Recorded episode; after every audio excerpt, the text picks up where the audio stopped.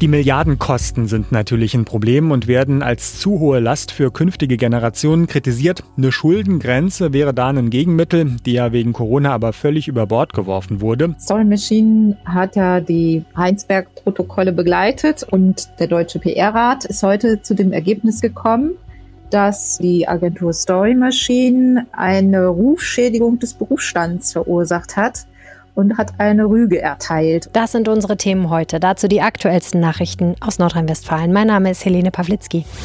Coronavirus in NRW. Die Lage am Abend. Ein Podcast-Spezial der Rheinischen Post. Hallo und herzlich willkommen zum Podcast. Bei uns kriegt ihr die wichtigsten Infos zur Coronavirus-Pandemie in der Region und natürlich auch im Rest der Welt. Und wir fangen mal mit ganz Deutschland an. 130 Milliarden sollen fließen. Das ist der Impuls, mit dem die Bundesregierung Deutschland gut aus der Corona-Krise bringen will. Da wurde lange drum gestritten, was genau bezahlt wird, was nicht und wie das mit Kompromissen so ist. Die Reaktionen darauf sind gemischt. Unter anderem Familienunternehmer und Patientenschützer kritisieren die Beschlüsse. Die Opposition ist gespalten. Und darüber spreche ich jetzt mit Jan-Henner Reitze, der für die Deutsche Presseagentur aus Berlin berichtet. Jan Henner, die Mehrwertsteuer soll ja bekanntlich gesenkt werden. Und jetzt wird befürchtet, dass Verbraucher gar nichts davon haben und nur versteckt die Preise erhöht werden. Die Bundesregierung hält dagegen. Was glaubst du denn, wie wird sich die Senkung für Verbraucher wirklich auswirken? Wer sich seinen Kassenzettel aus dem Supermarkt anschaut, sieht genau, wie viel Geld er gerade über die Mehrwertsteuer an den Staat gezahlt hat. Dieser Anteil wird ab Juli geringer. Es wird aber nicht so kommen, dass jedes einzelne Produkt, je nachdem um ein paar Cent, billiger wird. Mehr Geld wird erstmal in den Läden bleiben, von denen Wirtschaftsminister Altmaier aber erwartet, dass sie äh, attraktive Angebote entwickeln, wo sie selbst einen Teil von Preisnachlässen auf die eigene Kappe nehmen. Heißt also, es gibt mehr Spielraum für Sonderangebote und von denen sollen wir Verbraucher dann was haben. Die Hauptkritik an dem Paket lautet, dass es zu kurz gegriffen sei und eine Chance vertan wurde, Deutschland wirklich langfristig fit für die Zukunft zu machen. Was hätte da denn besser laufen können? Die Milliardenkosten sind natürlich ein Problem und werden als zu hohe Last für künftige Generationen kritisiert. Eine Schuldengrenze wäre da ein Gegenmittel, die ja wegen Corona aber völlig über Bord geworfen wurde. Auch dass Alleinerziehende nur befristet für zwei Jahre steuerlich entlastet werden sollen, hätte aus Sicht von Sozialverbänden grundsätzlich für immer beschlossen werden können. Und beim Thema Klimaschutz hätte aus Sicht etwa von Greenpeace noch mehr für den Ausbau von erneuerbaren Energien getan werden können. Um die Wirtschaft in Europa zu stabilisieren, hat die Europäische Zentralbank heute entschieden, dass das Corona-Kaufprogramm von Anleihen um weitere 600 Milliarden Euro ausgeweitet wird. Was bedeutet das? Was bringt das? Staaten müssen sich ja Geld leihen, gerade jetzt im Moment, um mit den Folgen der Corona-Krise klarzukommen. Gerade Länder, die stark betroffen waren, wie Italien, haben aber sowieso schon hohe Schulden. Deshalb müssen sie, um sich Geld zu leihen, höhere Zinsen anbieten, damit sich jemand auf das Geschäft einlässt. Diese höheren Zinsen erhöhen dann natürlich auch wieder die Schulden und wie in der Griechenland-Krise drohen ein Teufelskreis und Staatsbankrott. Um dem entgegenzuwirken, kauft die EZB Staatsanleihen und stabilisiert als großer Geldgeber so den Markt. Es ist aber umstritten, umstritten, ob das langfristig gut ist und die EZB das rechtlich überhaupt darf. Herzlichen Dank, Jan-Henner Reitze nach Berlin. Gleich sprechen wir über Vorwürfe gegen eine PR-Agentur, die bei der Vorstellung der Heinsberg-Studie geholfen hat. Sie soll gegen Berufsstandards verstoßen haben, was sie bestreitet. Vorher diese Nachrichten. Das ist die Lage am Donnerstag, dem 4. Juni 2020 um 16 Uhr.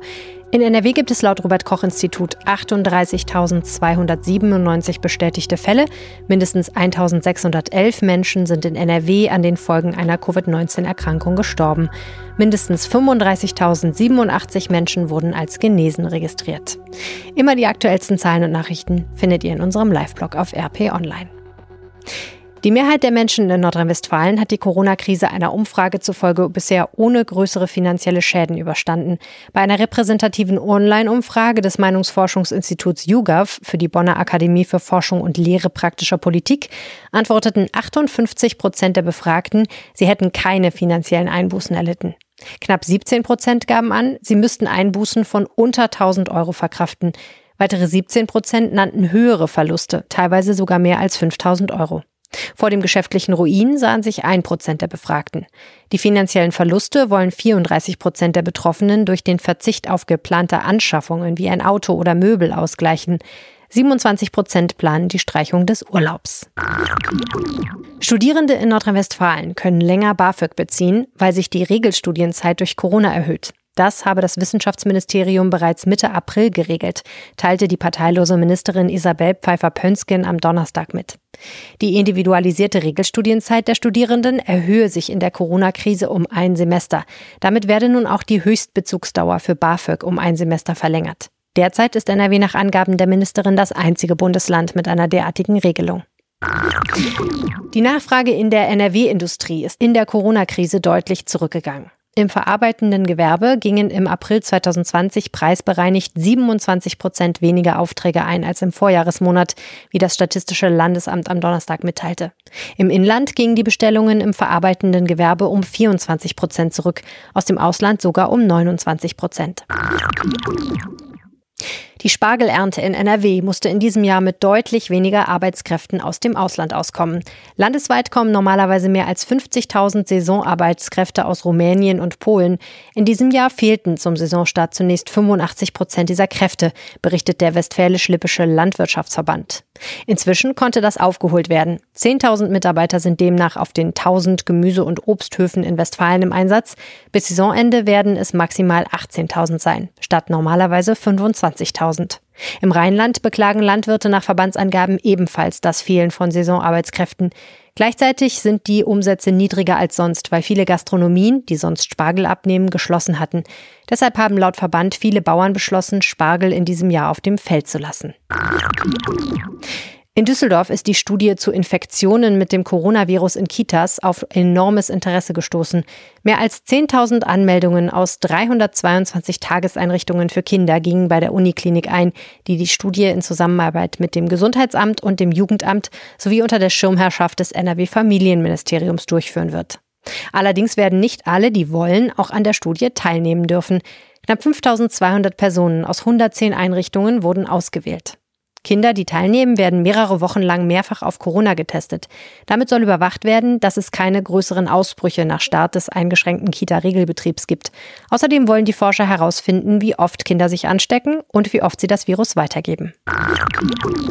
Der Kreis Heinsberg war Schauplatz des ersten und schwersten Ausbruchs von Corona in NRW, wahrscheinlich in Deutschland. Spannend für Wissenschaftler, die dort erforschten, wie sich das Virus verbreitete und wie viele Menschen immun wurden. Die vorläufigen Ergebnisse stellten sie Anfang Mai bei einer bundesweit beachteten Pressekonferenz vor. Doch das Ganze wurde zum PR-Desaster. Es gab Kritik an den Wissenschaftlern, der Studie und auch Vorwürfe der politischen Instrumentalisierung. Fragen wurden laut zur Finanzierung von PR-Maßnahmen rund um die Veröffentlichung. Jetzt kocht das Thema nochmal hoch. Der Deutsche PR-Rat, ein Selbstkontrollgremium der Branche, rügt die Agentur Story Machine öffentlich. Die Firma von Ex-Bild-Chefredakteur Kai Diekmann und PR-Berater Michael Mrons soll sich unprofessionell verhalten und dadurch dem Berufsstand geschadet haben. Vorwürfe, die die Agentur über einen Anwalt zurückgewiesen hat. Landespolitikkorrespondentin Kirsten Bialtiger kennt das Thema. Kirsten, was wird Story Machine genau vorgeworfen? Ja, also ähm, Story Machine äh, hat ja die Heinsberg-Protokolle begleitet und zwar auf der Seite der sozialen Netzwerke. Die haben sich also darum gekümmert, dass diese Heinsberg-Studie in den sozialen Netzwerken gut rüberkommt. Ich glaube, so kann man es sagen. Ähm, und der deutsche Presse, nee, PR-Rat, nochmal, der Deutsche PR-Rat ist heute zu dem Ergebnis gekommen, dass äh, die Agentur Story Machine ähm, eine Rufschädigung des Berufsstands verursacht hat und hat eine Rüge erteilt. Und zwar wegen unprofessionellen Verhaltens. Das sind ja schon ganz schön schwere Vorwürfe. Und zwar haben die das begründet damit, ähm, sie sagen, ähm, es gab äh, eben diese begleitende Dokumentation zur Veröffentlichung der Ergebnisse der Studie. Und ähm, die kommunikative Aufgabe bei der Veröffentlichung der Studie lag eigentlich darin, die Studienergebnisse möglichst neutral zu vermitteln. Doch das äh, hat äh, Story Machine aus Sicht des PR-Rats nicht getan, sondern ähm, vorab in einem Dokumentationskonzept an äh, mögliche Sponsoren den Eindruck erweckt, dass es schon ein vorformuliertes Narrativ in der Öffentlichkeit gibt. Also das Narrativ sollte sein, äh, in dem Fall, ähm, dass möglicherweise eben der Eindruck erweckt werden sollte, die Studie könne bundesweit eine große Bedeutung haben und ähm, auch noch ein paar andere Dinge wurden vorweggenommen, schon bevor die Studie überhaupt vorlag. Das ist, das ist der zentrale Vorwurf. Und dadurch sei der Eindruck einer manipulativen Darstellung entstanden. Also mit anderen Worten, ähm, Story Machine äh, habe dadurch den Eindruck erweckt, erweckt, manipuliert zu haben bei der, bei der äh, Darstellung dieser Heinsberg-Studie. Okay, also mit anderen Worten, die haben ihren Job insofern nicht gut gemacht, als dass einer wissenschaftlichen Kommunikation entsprochen hätte, das Ganze möglichst neutral zu formulieren und ergebnisoffen. Und der Eindruck entstand aber, dass da schon vorher ein, ein Ergebnis feststehen sollte, sozusagen. Genau, dieser Eindruck ist entstanden offenbar und ähm, das war aus professioneller Sicht, so sagt der PR-Rat, vorhersehbar und in der sensiblen Corona-Gesamtsituation schädlich. Ist das denn jetzt ein rein handwerkliches Urteil oder hat das auch eine ethische Komponente? Also geht es darum, die haben ihren Job nicht gut gemacht oder geht es darum, dass sie etwas moralisch Falsches getan haben aus Sicht des PR-Rats? Also der deutsche PR-Rat ist ja ein ähm, Selbstkontrollorgan der ähm, PR-Leute, also der Leute, die Öffentlichkeitsarbeit machen in Deutschland. Und ähm, denen geht es vor allem um die Einhaltung von Kodizes. Also die haben sich einen Kodex gegeben, in dem es auch vor allem um ethische Verhaltensregeln geht. Und ähm, diese Standards überprüfen sie gelegentlich, wenn der Eindruck oder der Verdacht besteht, es könnte dagegen grob verstoßen worden sein. Und äh, in dem vorliegenden Fall sind sie eben zu diesem Ergebnis gekommen. Selbstkontrollgremien kennt man ja, ne? Die sind ja dafür da, dass es keine Kontrolle von außen geben muss, weil eben die Branche sagt, wir können das auch selber machen, wir kümmern uns selber darum, dass Standards eingehalten werden. Jetzt äh, gibt es eine Stellungnahme von Story Machine. Was sagen die denn zu den Vorwürfen? Ja, Story Machine ähm, hat selber sich nicht geäußert, sondern gleich einen Anwalt, äh, den äh, nicht ganz unbekannten Anwalt Scherz, ähm, vorgeschickt und äh, der hat in einer Stellungnahme schon mitgeteilt, dass er Rechtsmittel einlegen wird. Das heißt, ähm, wir werden Rechtsmittel gegen den PR-Ratsbeschluss und weitere rechtliche Schritte gegen unwahre Verlautbarung des PR-Rats in den Medien prüfen. Also mit anderen Worten, die werfen dem PR-Rat vor, er habe falsche Tatsachen behauptet. Genau. Und wollen denen das untersagen. Genau. Und äh, halten also Sie sagen, das sei kein faires Verfahren gewesen. Sie seien ähm, nicht zu allen Vorwürfen gehört worden. Sie heben darauf ab, dass der PR-Rat, das sagt er auch tatsächlich so, dass es ähm, einen Teil der Vorwürfe sich nicht bestätigt haben. Das ist der Vorwurf der Intransparenz. Da hat auch der PR-Rat gesagt, dass jeder erkennen konnte, dass Story Machine hinter dieser PR-Strategie äh, steckt. Und ähm, dieser Vorwurf wurde als nicht bestätigt angesehen. Das ist eben auch unzweifelhaft. Und da sagt eben der Anwalt Scherz nur zu dem Vorwurf der Intransparenz wurde Story Machine in dem Verfahren überhaupt gehört und angehört und ähm, und zu den anderen Vorwürfen, über die wir gerade gesprochen haben, Manipulation und Rufschädigung und ähnliches, hätten sie sich gar nicht äußern können. Okay, also das wird noch ein Nachspiel haben, da werden wir also nochmal drauf gucken müssen. Jetzt hat diese ganze Geschichte ja auch ein politisches Geschmäckle, denn bei der Pressekonferenz, in der die Ergebnisse der Heinsberg-Studie vorgestellt wurden, war auch Ministerpräsident Armin Laschet äh, zu hören. Ähm, inwiefern ist denn jetzt dieser Vorwurf gegen Story Machine auch in irgendeiner Form auf die Landesregierung beziehbar? Was denkst du? Ja, Ministerpräsident Armin Laschet sagt, ähm, dass er keine Veranlassung sieht für eine Bewertung dieser Rüge. Ähm, das heißt, ähm, das sagt er nicht selber, sondern das, das also hat sich die, an sich hat sich die Staatskanzlei geäußert, weil er schon immer vorher auch gesagt hat, er wusste gar nichts davon, von den Einzelheiten und er äh, dieser PR-Beauftragung ähm, und er wollte eigentlich nur, ähm, ihn hat diese Studie interessiert, die finanziert das Land auch mit, aber er selber wusste von, von der Beauftragung von Stolen Machine gar nichts und ähm, das, er schiebt das also weit weg und ähm, bisher ist auch nicht belegt, dass, dass es anders gewesen wäre. Das ist ja noch offen. Na, warten wir es ab. Möglicherweise springt die Opposition im Landtag da ja nochmal drauf. Da ist ja auch schon was passiert im Landtag, oder? Da wurde schon mal drüber gesprochen. Ja, ja. Ja, ja, es gab mal dazu eine Fragestunde, äh, die aber nicht Armin Laschet bestritten hat, sondern da hat er seinen Finanzminister Lutz Lienenkemper vorgeschickt. Das ist auch kein Problem laut Statuten des Landtags, das kann man so machen. Und äh, Herr Lienenkemper hat dann im Landtag auch wenig dazu sagen können, weil er eben von dieser ganzen Sache noch weiter entfernt ist, Kraft seines Amtes.